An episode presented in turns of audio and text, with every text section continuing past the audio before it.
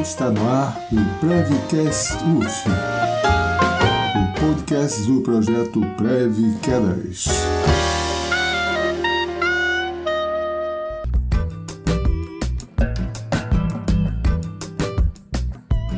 Sou Edmundo de Drummond Alves Júnior, professor do Instituto de Educação Física da Universidade Federal Fluminense. Eu sou Rafael Duarte, residente da saúde do idoso, e entrei no programa em 2021.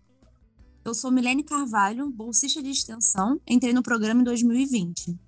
Antes de conversarmos sobre as doenças autoimunes, vamos entender um pouco sobre o sistema imunológico?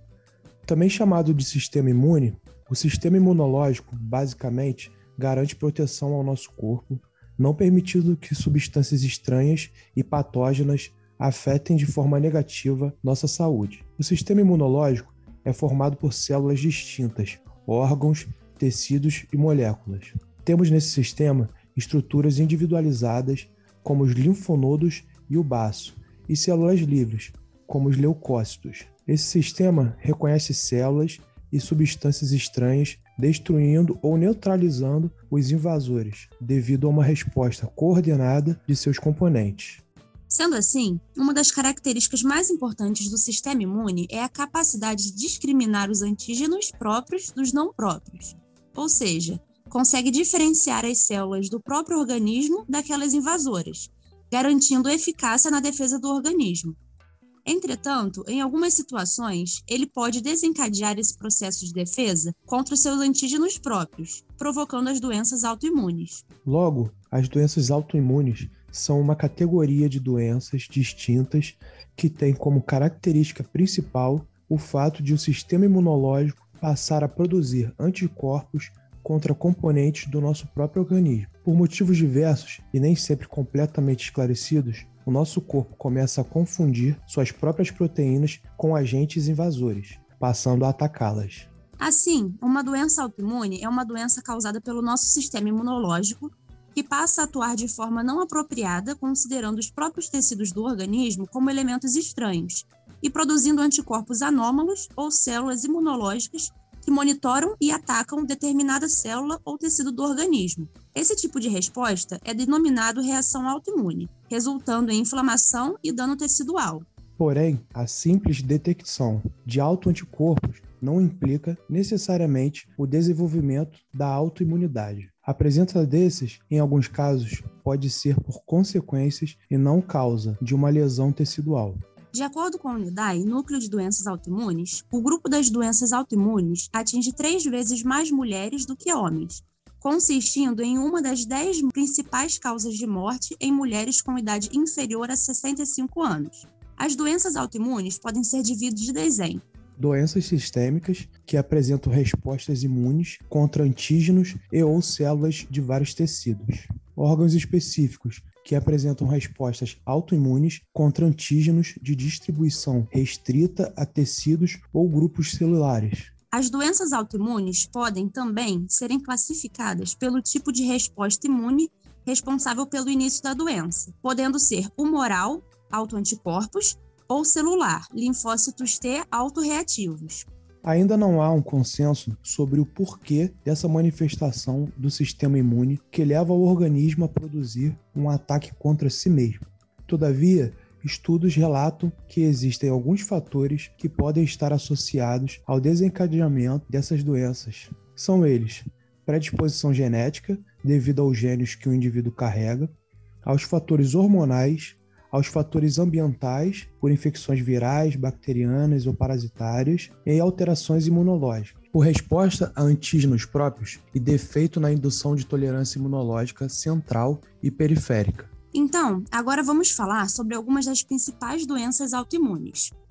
Lúpus eritematoso sistêmico, mais conhecido como lúpus, é uma doença inflamatória crônica de origem autoimune o sistema imunológico começa a atacar e destruir os próprios tecidos saudáveis do corpo. Quando a pessoa tem lúpus, ela pode apresentar vários tipos de sintomas e em vários locais do corpo. Alguns dos sintomas mais gerais são a febre, emagrecimento, perda de apetite, fraqueza e desânimo. Outros específicos de cada órgão, como dor nas articulações, manchas na pele, inflamação da pleura, hipertensão e ou problema nos rins. A artrite reumatoide ocorre quando o sistema imunológico ataca seus próprios tecidos, incluindo as articulações. Dentre os sintomas mais comuns são os da artrite, dor, edema, calor e vermelhidão em qualquer articulação do corpo, principalmente mãos e punhos. A coluna cervical também pode ser envolvida. A inflamação das articulações provoca rigidez matinal, fadiga e, em caso de progressão da doença, a destruição da cartilagem articular e os pacientes podem desenvolver deformidades, prejudicando na realização de algumas atividades cotidianas e também profissional. As deformidades mais comuns ocorrem nas articulações periféricas, como os dedos em pescoço de cisne, dedos de botoeira, desvio ulnar e hálux vago, joanete. A síndrome de Jogren é uma doença autoimune caracterizada principalmente pela secura ocular e na boca associados à presença de autoanticorpos ou sinais de inflamação glandular. Algumas células brancas, chamadas de linfócitos, invadem vários órgãos e glândulas, principalmente as glândulas lacrimais e salivares, provocando um processo inflamatório que acaba comprometendo suas funções. A diabetes tipo 1 normalmente se desenvolve na infância ou adolescência, mas pode acometer adultos também. Ela ocorre quando, por equívoco, o sistema imunológico ataca as células beta, fazendo com que pouca ou nenhuma insulina seja liberada para o corpo, gerando insuficiência. Sendo assim, a glicose fica no sangue e não é utilizada como energia. Os sintomas mais característicos são sede, diurese e fomes excessivas, emagrecimento importante, cansaço e fraqueza. A tiroidite de Hashimoto é mais uma das doenças autoimunes. Ocorre quando os anticorpos produzidos pelo organismo acabam atacando as células tiroidianas e destruindo-as. Ela é a causa mais frequente do hipotiroidismo, diminuição dos hormônios tiroidianos. Alguns dos sintomas são cansaço excessivo, queda de cabelo, pele fria e pálida, baixa intolerância ao frio, aumento fácil do peso e dores musculares ou na articulação. O vitiligo é uma doença caracterizada pela perda de coloração da pele, devido à ausência ou diminuição de melanócitos, que são as células responsáveis pela melanina. A doença apresenta manchas brancas na pele com a distribuição característica. Os tamanhos podem variar. Alterações ou traumas emocionais podem desencadear ou agravar a doença. A anemia hemolítica autoimune ocorre quando o indivíduo adquire ou produz um anticorpo que destrói suas próprias hemácias, glóbulos vermelhos. O sistema imunológico vê as suas próprias células como um elemento estranho, destruindo-as. A redução das hemácias é chamada de anemia. Os sintomas mais comuns são cansaço, palidez, olhos amarelados, icterícia, mal-estar, febrícula. A esclerose múltipla ocorre quando as células de defesa do organismo atacam o sistema nervoso por o considerarem um organismo estranho e isso causa lesões medulares e cerebrais. A doença atinge normalmente pessoas entre 20 e 40 anos, sendo mais predominante em mulheres. Alguns dos sintomas são fadiga intensa, depressão, fraqueza muscular, alteração do equilíbrio da coordenação motora, dores articulares, disfunção intestinal e da bexiga. Essas são algumas das doenças, mas existem outras que são bastante conhecidas, como a doença celíaca, polimialgia reumática, alopecia areata, vasculite, doença de Crohn, psoríase, entre outras. Algumas doenças autoimunes desaparecem sem explicação da mesma forma como aparecem. No entanto, na grande maioria das vezes, ela é crônica, sendo necessária a medicação durante toda a vida a fim de controlar os sintomas.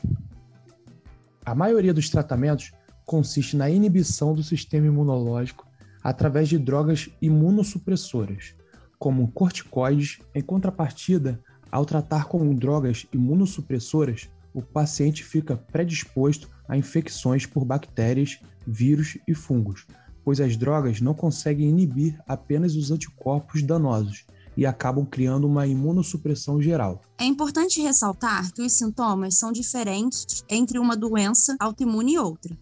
Por serem doenças que atacam vários órgãos, os sintomas podem variar muito, o que pode dificultar o diagnóstico.